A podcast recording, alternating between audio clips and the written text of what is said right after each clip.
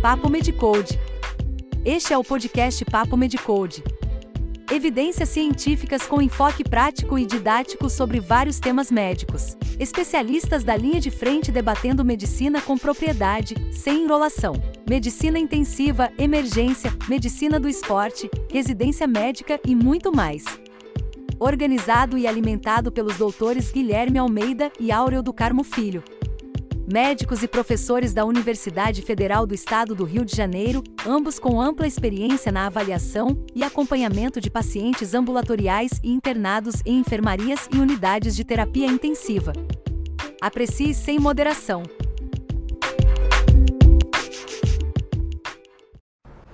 Boa noite a todos. Sejam muito bem-vindos a mais um Papo Medicode, nosso papo semanal sobre medicina onde eu, Dr. Áureo do Carmo, Dr. Guilherme Almeida, conversamos sempre sobre algum tema relevante na nossa prática diária.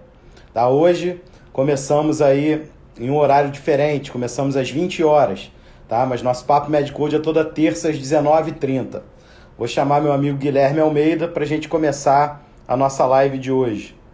Lembrando que o conteúdo em áudio da nossa live vai sempre para o nosso podcast, também de mesmo nome, Papo Medicode nas principais plataformas agregadoras de podcast.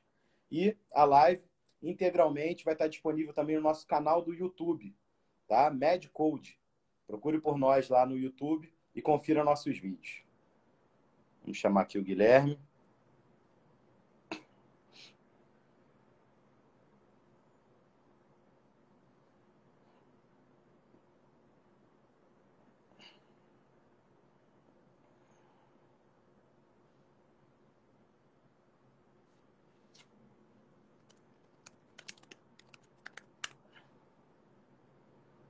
Guilherme está tendo problema de entrar, mas daqui a pouco ele consegue aqui, ó.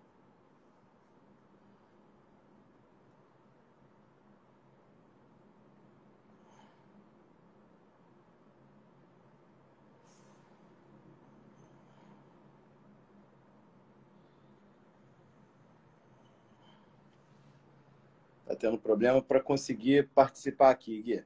Já te autorizei.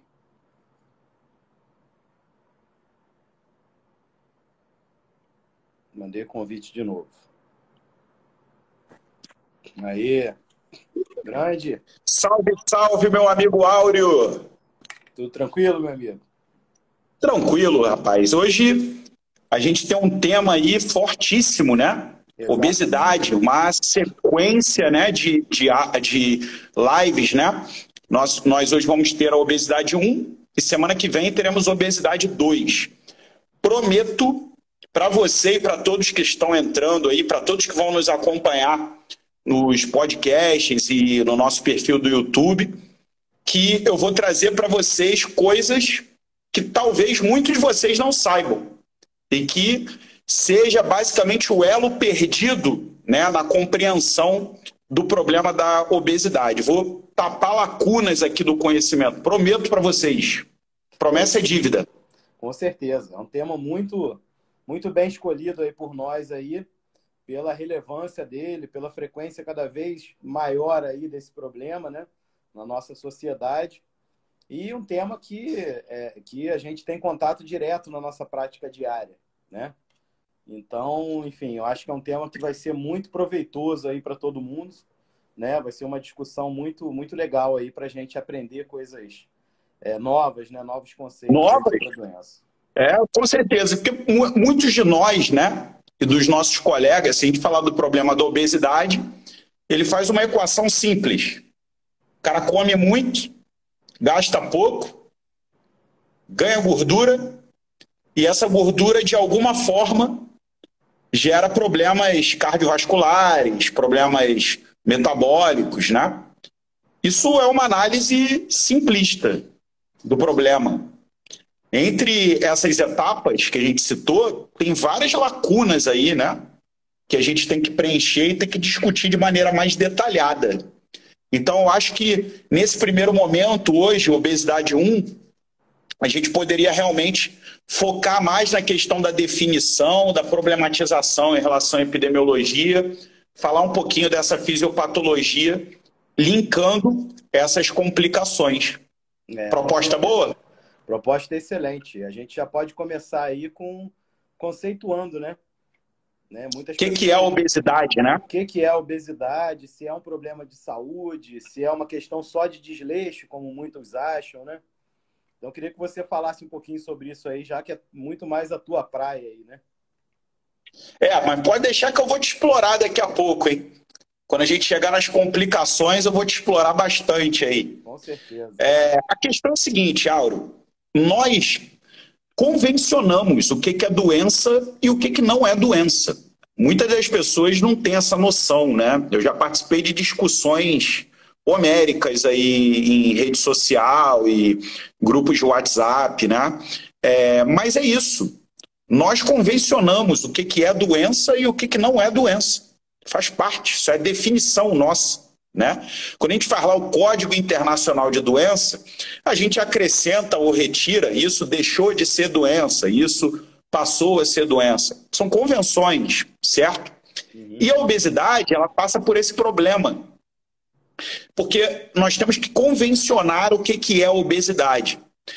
Então, a Organização Mundial de Saúde, né, ela define a obesidade como o excesso né, da gordura corporal. E esse excesso de gordura corporal é conceituado por um índice de massa corporal superior a 30 quilogramas por metro quadrado. Né? O IMC é o peso sobre a altura ao quadrado. Né? Você bota lá o seu peso em quilos, bota lá a sua altura ao quadrado e faz a conta e para você saber quanto que é o seu IMC. Se você não quer fazer a conta, entra lá no MedCode que tem a calculadora de IMC automaticamente. Então, é um excesso de gordura e esse excesso de gordura é vinculado a um aumento do índice de massa corporal. Isso já gera um problemaço, né? Isso já é um problemaço, problema gigante. Por quê? Porque o índice de massa corporal ele não leva em consideração a composição corporal de um indivíduo. Se você pega um paciente seu com insuficiência cardíaca congestiva descompensada, quantos litros de água a mais ele consegue acumular aí? Dependendo, 10, 15 litros? É, mais do que mais isso? Até. E aí, quando você vai colocar isso no índice de massa corporal, ele vai ter um índice de massa corporal altíssimo. E você mesmo, né, quando você trata esses cardiopatas com diurético, etc., e ele fica compensado, você às vezes observa a caquexia da insuficiência cardíaca congestiva, que estava escondida pelo edema. Quantas vezes você já viu isso? Muitas vezes, muitas vezes. Muitas vezes. Então, é, o edema é um exemplo de como você pode super, superestimar o IMC Outra coisa é o pessoal da academia, maromba. É, gosta de. Né? O cara tem uma massa corporal elevadíssima por conta do seu aumento de massa muscular. Né? Ele, tem, ele tem peso alto, elevado, tem 100 quilos, porque ele tem um aumento de massa muscular gritante, absurdo. Né? E quando você vai calcular um IMC de um cara desse, o IMC dele vai estar elevado e ele não tem obesidade. Então, essa elevação da gordura corporal vinculada ao IMC, né, ela pode ser medida por é, variáveis antropométricas, né, você pode medir por adipometria ou por bioimpedância, em que você vai ver o percentual de gordura. E efetivamente você vai ver essa massa gorda como responsável pelo aumento do IMC. Isso já gera problemas que nós discutimos. Uhum. Outra coisa é o seguinte: a obesidade enquanto doença, ela é uma síndrome clínica. Então o indivíduo tem que ter repercussões clínicas e orgânicas, lógico, consequência desse aumento da gordura corporal. Então, assim, nem sempre né, o indivíduo vai ter. O indivíduo pode ter consequências dessa, desse aumento de gordura corporal e não ter esse IMC tão elevado assim. A gente sabe que isso é, é uma gaussiana, uma curva de Gauss. Tem aqueles indivíduos que têm menos gordura corporal e já têm impactos, porventura, maiores do que outros indivíduos que têm mais gordura. E outra coisa, a gente vai discutir hoje: gordura não é tudo igual. Você tem tecido adiposo marrom, tecido adiposo bege, tecido adiposo branco, digamos assim, tem gordura visceral, tem gordura subcutânea. O que está aumentado naquele indivíduo? Que situações dentro da medicina você pode pender para mais um tipo de gordura ou mais outro tipo de gordura? O que, que é benéfico? O que, que é maléfico? O que, que é protetor? O que, que é ameaçador? O que, que te coloca em risco? Então, essa definição ela é uma definição muito ruim, né? Obesidade, na verdade, é uma síndrome clínica decorrente do aumento da gordura corporal. E esse aumento da gordura corporal, o que, que é aumento? Vai depender. Você vai ter que avaliar retrospectivamente, vai ter que avaliar a síndrome clínica e vai ter que averiguar se aquele indivíduo efetivamente tem aumento de gordura corporal e qual tipo de gordura que ele tem.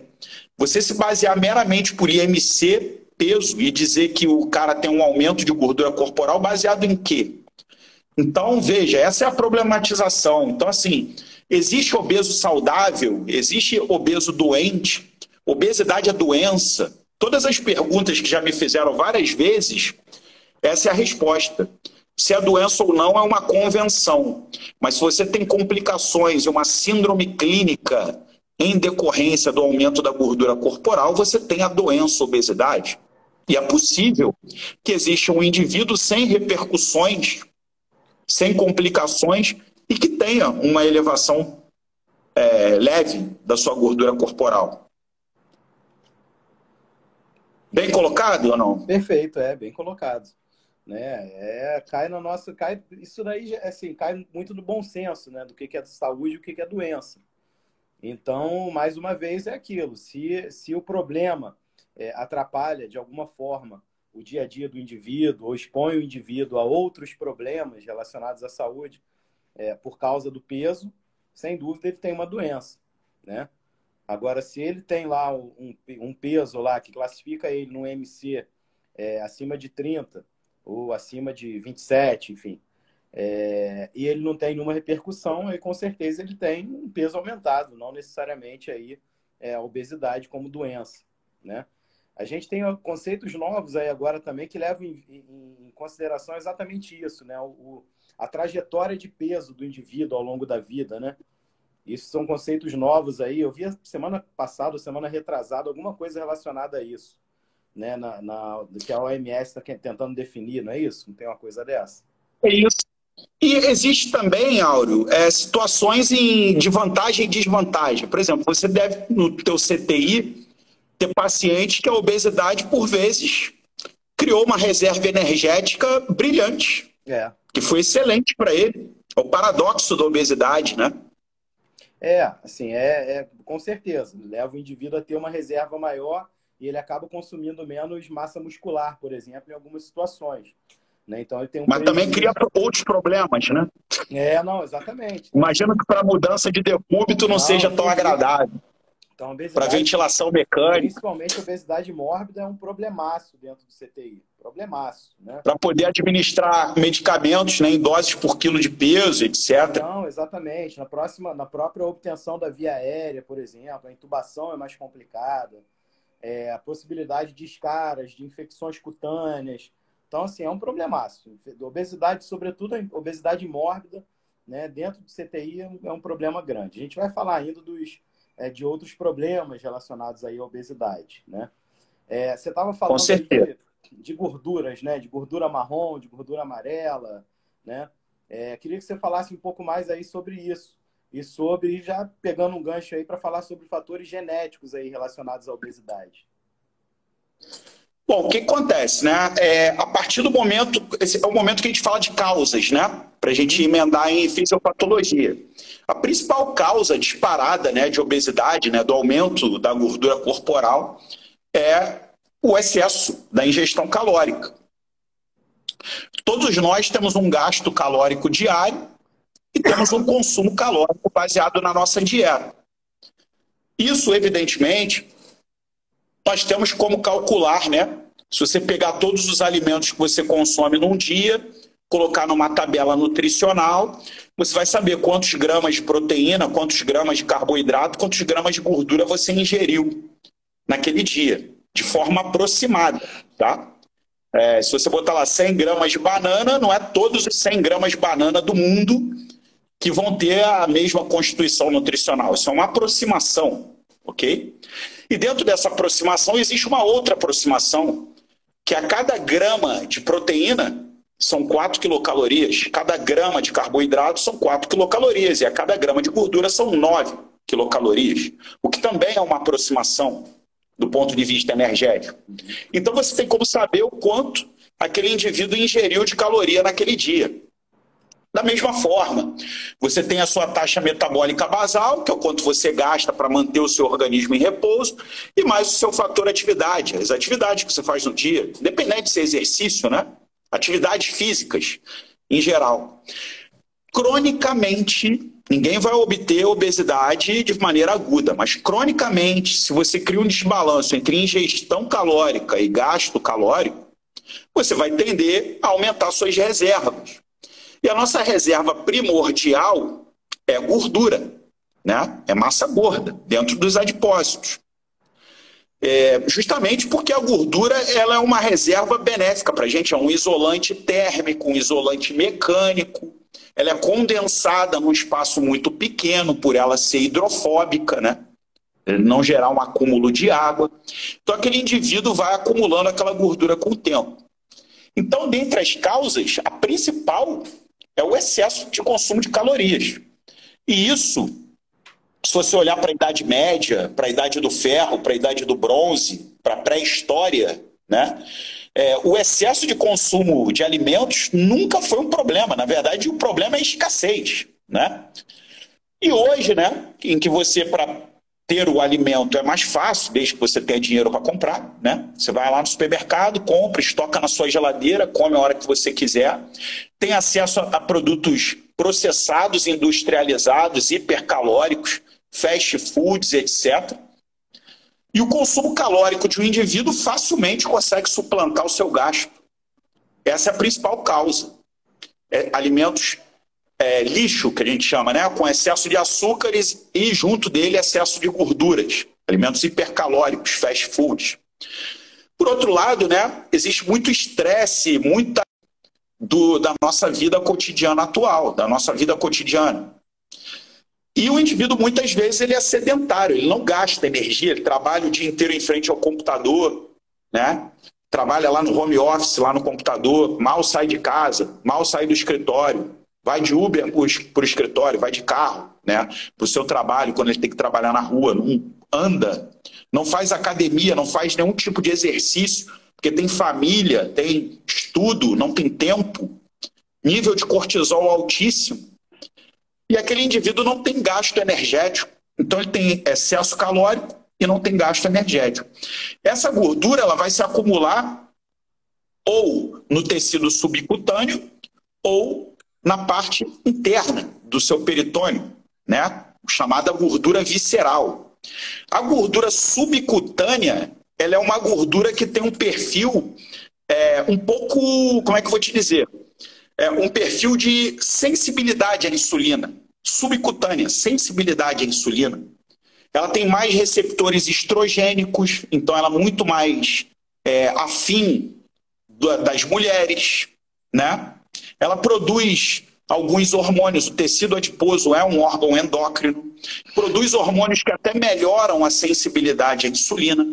E a gordura visceral não. A gordura visceral ela tem mais receptores de testosterona. Por isso que tem aqueles homens com barrigão, né? Duro, denso de gordura visceral. É uma gordura que produz várias citocinas pró-inflamatórias, hormônios que aumentam a resistência insulínica. A gente, eu não gosto muito dessa coisa do bem e do mal, né? Dentro da medicina, mas é, extrapolando isso, é como se a gordura subcutânea fosse menos pior do que a gordura visceral. Sabe onde a gente visualiza isso? Eu não sei. Vou até te perguntar se você pega alguns pacientes com essa história clínica. É, uma pessoa foi fazer uma lipoaspiração. Ela estava com um sobrepeso, quase uma obesidade, resolveu fazer uma lipoaspiração. A lipoaspiração você aspira, remove mecanicamente qual gordura? Subcutânea. E você cria um desbalanço, né? Você diminui a gordura subcutânea e proporcionalmente você acaba aumentando a gordura visceral naquela pessoa. E aí você acaba prevalecendo a produção de citocinas inflamatórias e hormônios pró-resistência insulínica. E daqui a alguns meses, aquela pessoa que fez lipoaspiração está com hipertensão, está com pré-diabetes, está com dislipidemia. Olha que coisa interessante, né? É criado um modelo em que o indivíduo faz a lipoaspiração e você vê o impacto clínico do desbalanço entre a gordura visceral e a gordura subcutânea. Já viu isso? Já, já vi isso. Isso é muito comum em quem não, não muda de vida, né? Quando faz algum, algum procedimento desses, né? Que assim, o, o, o normal, né? o adequado, o, e é por isso que a gente faz um acompanhamento é, mais é, frequente em cima desses pacientes, é você ter um acompanhamento multidisciplinar, né? Porque não adianta, por exemplo, você fazer uma cirurgia bariátrica, né? Extrapolando aí a, a nossa discussão, é, e o sujeito não, não fazia dieta adequada, não fazia uma atividade física, não mudar os hábitos dele, né? Então, a, a lipoaspiração também tem isso também, né? Você remove ali aquele excesso de gordura, mas o sujeito tem que se modificar. Né? remove a subcutânea e a visceral continua lá é, fazendo a festa e aumentando em proporção. Né? Então, Olha outra curiosidade. É, quando você vai olhar lá a tabela de síndrome metabólica, você vê que a circunferência abdominal de asiáticos é menor, como corte. Você já reparou isso? Verdade, já. Porque os asiáticos eles têm muito mais obesidade visceral do que subcutânea. E já foi feito estudos com DEXA, né? É, é, uma, uma, dupla absorvância né, da, da do raio-x e vê que proporcionalmente eles têm mais gordura visceral que subcutânea, ou seja, um aumento menor na circunferência abdominal nessa população é suficiente para gerar uma síndrome metabólica. Né? Indígenas, né? indígenas, indígenas do Pacífico, né? Tem uma tendência a ter obesidade visceral muito grande, né? e até a nossa população indígena americana também. É, tem um, um, país chamado Nauru. Toda vez que eu falo de Nauru, eu lembro do sapato, né? Eu não sei se tem é, muita gente aí da minha idade. Sapato da nossa época. Mas depois vocês procurem na internet aí o que é um sapato Nauru. Mas Nauru é um país, né? Na Polinésia. Em que não tinha basicamente obesidade, não tinha síndrome metabólica. Depois da introdução da dieta ocidental em Nauru, com fast foods, etc., praticamente 90% da população tem sobrepeso, pelo menos. Pelo menos sobrepeso. Então, na, e Nauru explodiu diabetes, síndrome metabólica. Então, assim, também foi um modelo antropológico, digamos assim, em relação a essa questão da obesidade e das suas repercussões. É, no Brasil, é, nós temos aí praticamente entre 15% e 20%, tanto no sexo masculino quanto feminino, de pessoas com obesidade, né? Agora, sobrepeso, mais da metade da população brasileira tem sobrepeso. E nos Estados Unidos, né, a situação é bem mais grave, né?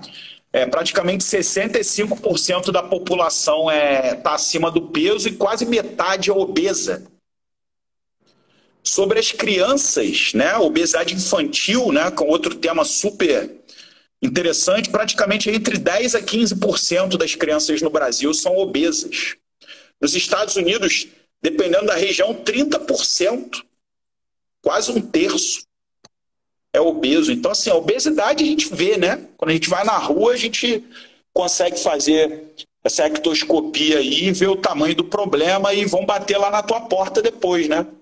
com Exatamente. complicações cardiovasculares, etc. Né? E, em geral, eles adquirem maus hábitos né, desde cedo. E esses maus hábitos não mudam durante a vida, raramente mudam. Né? E agora tem a questão hormonal e genética, que você me perguntou, né? Isso. É, lógico, né? Esse, esse, esse, esses problemas hormonais e genéticos, eles correspondem aí a menos de 10% dos casos de obesidade, tá? É, saíram estudos recentes que mostraram aí que até 10% dos obesos têm algum problema na via da leptina. Leptina é um hormônio hipotalâmico é, que dá saciedade. Quando o indivíduo se alimenta, ele libera leptina e a leptina dá a sensação de saciedade. E essas pessoas teriam uma resistência à ação desse hormônio.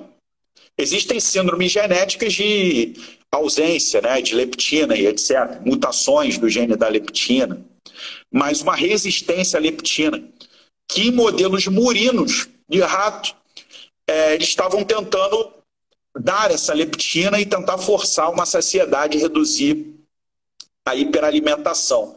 Mas isso é uma coisa ainda muito incipiente, ainda está sendo bastante estudado, né?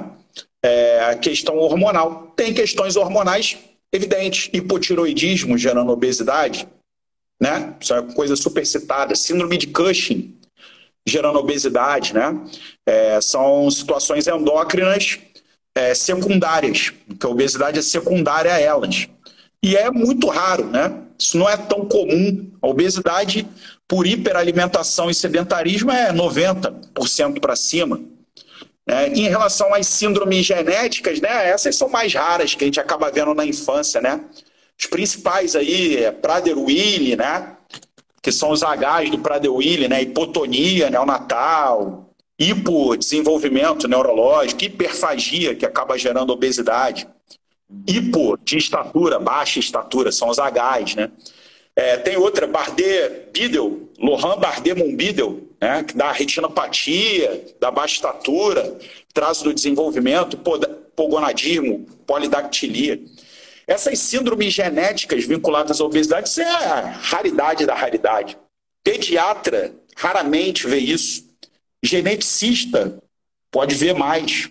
Nós, na prática clínica, acabamos vendo muito pouco. E a sua outra pergunta: tecido adiposo marrom, tecido adiposo bege, tecido adiposo branco. Tecido adiposo branco são células adiposas que basicamente estão repletas de lipídios. Elas não têm mitocôndrias praticamente, muito escassa em mitocôndrias, e têm uma atividade metabólica muito pequena. O tecido adiposo marrom tem muitas mitocôndrias e ele tem uma atividade metabólica intensa e gera a chamada termogênese. Então, quando você faz a oxidação das gorduras nesse tecido adiposo, há uma liberação de energia fútil sobre a forma de calor.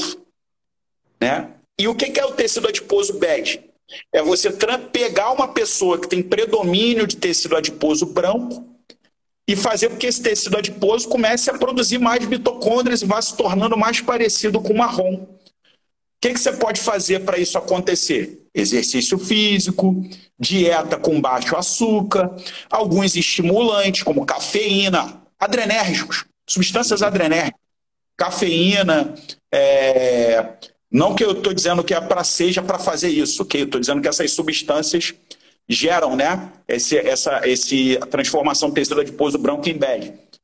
Beta-agonistas, xantinas como a cafeína, o próprio hormônio tiroidiano, por isso que o hipotiroidismo acaba afetando esse processo. Né? Então, a gente quer que seu tecido adiposo saia de branco e se torne bege para ele ser mais metabolicamente ativo e você conseguir perder aquela gordura com maior facilidade.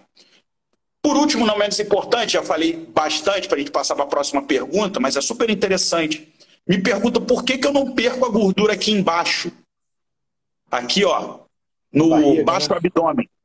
É. Eu pochete, faço exercício, pochete. dieta, meu ombro seca, meu braço seca, meu peito seca, e aqui no finalzinho fica a chamada stubborn fat, né? a gordura teimosa. É, nós médicos, né, aqueles que já assistiram cirurgia de pacientes mais obesos, obesos, quando você faz uma incisão, abre aquela capa amarela e não escorre uma gota de sangue. Esse, essa região ela é pobremente vascularizada. Pobremente vascularizada. E aí fica difícil para o teu próprio organismo remover, acessar aquela gordura para remover a gordura e como fonte energética. Né? E muitas vezes, Auro, quando você engorda rápido demais, é semelhante a um tumor crescendo. O tecido adiposo cresce rápido demais, não tem vasculatura para dar conta. O que, que acontece? Isquemia, necrose. E faz fibrose.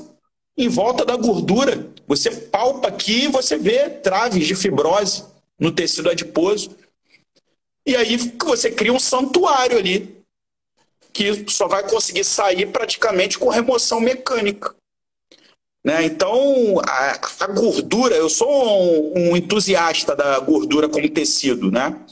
É, existem poucos endocrinologistas, poucos médicos, na verdade, que dedicam, muitos dedicam a vida a estudar o cérebro, dedicam a vida a estudar o coração, dedicam a vida a estudar os rins, estudar o pulmão.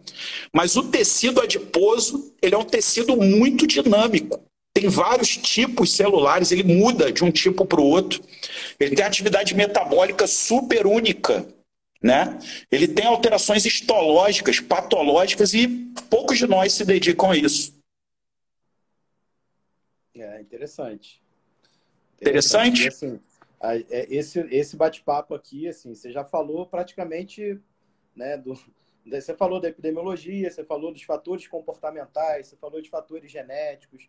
Eu destaco aí também que, assim, que o fator genético, é, ou não fator genético, mas um, é, é, influência genética, vamos dizer assim. Né? A influência genética não necessariamente está nos genes lá, né? na, na, na alteração é, é, hormonal, etc. Né? Mas, não é monogênica, né? Oi? Ela não é monogênica, na não é maioria é dos casos. Não é, e além disso, assim, você, você tem, na verdade, eu acho que o que é o mais importante, na verdade, da influência dos pais, né, vamos dizer assim, é, é no comportamento mesmo da criança, né, no comportamento dos filhos. Então, assim, essa tendência de, é, de ser mais sedentário, de comer comidas é, não saudáveis, fast food, etc., isso, em geral, é, é, é aprendido pela criança, né? Então, esse é o cuidado que a gente tem que ter né, ao criar os nossos filhos aí também. É uma outra causa, que é o fator psicossocial complexo. Exatamente. Então, assim, isso é uma coisa que a gente observa é, e com a pandemia isso ficou mais evidente, né? A nossa sociedade está muito sedentária, está muito sedentária. Né? E além disso, é, é, enfim, é, aí, aí foi coisa da pandemia também, alterações mentais também relacionadas à pandemia, né? A gente tem pessoas muito mais ansiosas, pessoas muito mais deprimidas, né? E as pessoas estão cuidando cada vez menos da saúde, tanto física quanto mental. Né? Então a gente vê aí a alimentação piorou radicalmente das pessoas. Até por questões econômicas, né? Os alimentos ricos em proteína, né? Eles são mais caros, né? O, isso, né? A gordura frita, ela é mais barata. Exatamente. Né? E, e a preocupação é, é com, com a atividade física, outra coisa também, né? É o que você falou, o sujeito entra no carro, ele anda é, 600 metros por dia, no máximo, né? Então, assim, isso é terrível, né? Uma pessoa que, que ou que fica em casa, pior ainda, né? O home office é pior ainda, né? Tem muita gente que gosta, não, estou no meu ambiente, fica mais fácil de eu, né, de eu cuidar dos meus filhos e tal, mas espera lá, é, vê o outro lado também, né? Então não é perfeito, claro que não é perfeito. Você ficar em casa é, é, e, e, não andar nem, às vezes, 200 metros né, nas 24 horas ali, óbvio que isso está errado. Né? É claro que a gente não quer voltar na época das cavernas, da gente é, procurar e precisar caçar o nosso alimento. Né? Isso seria Mas você sabia ideal, né? que tem empresas que fazem reuniões nas ergométricas é, ué, interessante. Bota os executivos para fazer a reunião lá e todo mundo pedalando ou caminhando é. na esteira. É. Então, assim. Vai fazer é, um brainstorm gente... lá. Imagina, a gente fazer um round de enfermaria, é, todo mundo pedalando. Ia ser bom porque ia sair mais coisas. Tá todo mundo ali com a endorfina em dia ali, né, pô? Todo mundo feliz ali. Quem sobreviver, óbvio, né? Vai ter um outro que vai cair, com certeza. Vou mandar um projeto aí para os hospitais para fazer um, o round na ergométrica, né? É, mas vai é ter interessante, que... assim. É, eu acho que vale sempre estimular, né? Vale sempre Leonardo está falando aqui que vamos adotar isso no Medcode, né? Quando a gente vamos, fizer a reunião, vai ter, ter que estar tá todo mundo pedalando. Tranquilo, tranquilo. Aqui em casa tem uma torre de pancada também, a gente não pode bater um caso na torre de pancada também. E para vocês que estão ouvindo o nosso Papo Medcode, o nosso podcast, estimulo, ouça nossos podcasts na esteira ergométrica. Como eu já falei antes. É uma forma de se atualizar, de se atualizar na, da maneira mais saudável possível, né? E aí, Áureo, eu, eu queria falar para você como é que como é que esse excesso de gordura aí acaba prejudicando o indivíduo, né? É isso aí. Já eu já dei um toque aí sobre as citocinas inflamatórias, né? Que o, o, próprio, a própria gordura visceral acaba produzindo em maior escala, né? Isso acaba gerando agentes oxidantes, né? Radicais livres mesmo, que vão oxidar o LDL e aí vai entrar no modelo da aterosclerose. O LDL oxidado é fagocitado pelo macrófago que não tem controle da sua fagocitose, acaba produzindo também outras citocinas inflamatórias, vão recrutar células imunológicas e aquela placa lá no, no, no seu endotélio vai começar a aumentar. E, né, quando você come muito, você acaba gerando um estado de hiperinsulinemia. E essa elevação da insulina com elevação de nutrientes aumenta uma substânciazinha dentro das células chamada malonil-CoA né? O malonil-CoA ele bloqueia a utilização de gordura como combustível e bloqueia o fosforilo receptor de insulina, gerando resistência insulínica. E isso faz parte da fisiopatologia do diabetes e da síndrome metabólica. Então, resistência insulínica, estresse oxidativo, aumenta a produção de fatores pró-coagulantes, como o, fator inibidor do ativador do plasminogênio, PAI1, gera um estado hipercoagulante. A testosterona é convertida em estrogênio na gordura, chamada aromatização, aumenta o risco de câncer de mama, aumenta o risco de câncer de cólon, né, intestinal, é um fator de risco, porque também gera hiperinsulinemia, né? É, outros problemas, problemas mecânicos, né? Você pode ter problemas articulares pelo excesso de peso o que acaba postergando e acaba é, perpetuando a sua, o seu sedentarismo, a sua inatividade. É uma bola de neve, né? A dificuldade de utilizar a gordura como combustível e o açúcar como combustível leva a um estado de baixa energia. O indivíduo está sempre cansado, está se sentindo sempre cansado, né? É um ciclo vicioso, né? É, então isso repercute neurológico, repercute renal, repercute cardio, todas essas é. situações. O que a gente articular. Discutiu, o que a gente discutiu semana passada também, né? Predispõe o indivíduo a ter apneia do sono também. É muito. Apneia do sono, esteatose hepática, que hoje vai se tornar em breve a principal causa de cirrose né, no mundo. Porque hepatite B tem vacina, hepatite C conseguimos um tratamento menos complexo e com alta efetividade. É, então, tá curável, né? Hepatite C hoje é totalmente curável, né?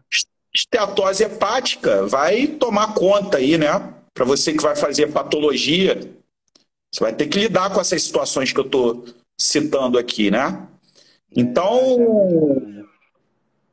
é uma doença sistêmica, né? Tanto endócrina, né? Hormonal, quanto bioquímica, quanto inflamatória, quanto também mecânica, né? Pelo excesso de peso. É. É isso aí. Leva é, é, a vários outras, vários outros problemas relacionados, às vezes, não diretamente, mas é como a gente falou, né? É, assim, é, é multifatorial, né? O, o problema é, é, é, muito mais complexo do que simplesmente o excesso de calorias, né? Então, é, enfim, para tratar da obesidade, a gente vai falar ainda na, na, próxima, na próxima live, né? Mas é também o tratamento também é multifatorial, né? envolve várias coisas a se fazer aí. Né? Então, é... eu deixo uma pergunta para o pessoal refletir, uma reflexão. Quando você olhar o indivíduo com excesso aparente de gordura, um IMC maior que 30, se pergunte é, é uma doença ou não é uma doença? Então você vai ter que avaliar. Tem essas repercussões que nós falamos, inflamatórias, de estresse oxidativo, de aterogênese, de gerar hipercoagulabilidade, com resistência insulínica, né? É, com dificuldade de utilização de nutrientes dentro da sua bioquímica. Tem indivíduos que com menos gordura vão ter esse problema. Tem indivíduos com mais gordura que talvez não tenham o mesmo nível desse problema. Essa gordura está onde? Está no visceral, está no subcutâneo? Que tipo de gordura é essa que nós estamos falando? Uma gordura branca? É uma gordura marrom? O indivíduo consegue transformar essa gordura branca em bege, né? amarronzar a, a, a gordura branca. Então, assim, existem perguntas um pouco mais aprofundadas aí quando você lida com o obeso. E isso vai se refletir quando a gente falar no tratamento. Isso, exatamente. Né, uma coisa assim que tem que ficar aí é, é, do, do, da nossa live de hoje é exatamente isso, né? respeitar é, é, a obesidade como, como um problema é, efetivo, um problema importante de saúde pública até. Né? A gente tem hoje aí é, frequências né, e, e, incidências aumentadas aí de hipertensão, de diabetes, de dislipidemia, mas na verdade você vai ver isso daí está tudo aumentando por causa da obesidade, por causa do sobrepeso, por causa dos hábitos cada vez piores, por causa do sedentarismo, né? Então assim, na prática médica, na prática clínica nossa diária, a gente tem que se atentar a isso, né? Sedentarismo é sim um fator de risco e é um fator de risco cardiovascular muito dos mais importantes é para mim, né? E, e a obesidade, obviamente, isso daí todo mundo já sabe. Né? Então, assim, hábitos de vida devem ser sempre questionados, sim, né? Porque a obesidade é, é um problema grave de saúde pública, né? É um problema que vai gerar outros problemas, né? Muito maiores do que só a questão estética, né? Da obesidade. E a gente tem que se preocupar e tem que conhecer, sim, a fisiopatologia, né? Por isso esse nosso bate-papo aqui, né? A gente vai estar começando a falar de obesidade hoje, semana que vem a gente vai falar novamente, né? Justamente para é, abrir o olho aí do, do da, da, nossa população, do nosso, do nosso é, enfim, dos nossos ouvintes aí. Dos, nossos tá colegas médicos também. É, dos colegas médicos. Então, meus amigos, não percam. Semana que vem a gente vai falar sobre tratamento da obesidade com uma visão é, um pouco mais abrangente do que geralmente é abordado para nós, né? Como é, mero tratamento baseado em saciedade, né? não é só saciedade que está no enfoque do problema, né? Existem outras opções medicamentosas, terapêuticas, existem mudanças comportamentais, específicas até, que a gente vai discutir na semana que vem. Exatamente. Hoje foi meu dia, né, Áureo? É, semana que vem que vai ser mais ou menos também. Né? Semana que vem aí, como o Guilherme falou, a gente vai continuar falando sobre obesidade, né? É, focando mais no tratamento é, tanto da, da, da, obesidade, doença, quanto das doenças associadas. Né? É, vamos discutir um pouquinho sobre o que a gente vê muita coisa aí na internet, né? Jejum intermitente, doenças, é, é, dietas cetogênicas, é, a retirada do glúten, da lactose, enfim, muita coisa aí que. Aeróbico em jejum, né? Vai, é, vamos tentar é, desmistificar isso, né? É, é, e falar do que a ciência mostra pra gente em relação a essas coisas aí, tá? Bom, queria agradecer aí a presença de todos aí, né? Meu amigo Guilherme aí sempre é, com seus conceitos aí fundamentais aí para gente, né? Hoje o assunto é totalmente a praia dele, ele estuda isso aí a vida inteira, né? É o dia a dia dele também, tem muito, muitos pacientes que ele atende, trata de obesidade muito bem, né? Enfim, a gente tem muitos médicos aí é, que tratam a obesidade de uma maneira que a gente não considera adequada, usando às vezes até combinações que são condenadas pelo Conselho Federal de Medicina, né? E o Gui não, o Guilherme é, é um, é um médico sério, é endocrinologista de formação mesmo, é nutricionista também, né? Então, assim, é um cara que é, sabe tudo sobre o assunto aí, é um estudioso do assunto. Então, semana que vem a gente vai falar sobre obesidade 2, tratamento, né? Me despeço aí de todos aí, agradecendo a presença de todos. Lembrando que o conteúdo da nossa live vai estar no nosso canal do YouTube, né? E no nosso podcast também, Papo Medicode, tá? Essa semana a gente ainda vai ter também um webinar sobre resistência é, é, antibiótico, né? Resistência antimicrobiana. E também vai ser muito interessante também a discussão, tá? Muito obrigado a todos aí. Boa noite, boa noite, meu amigo. Até a próxima. Um abraço. Aí. Um abraço.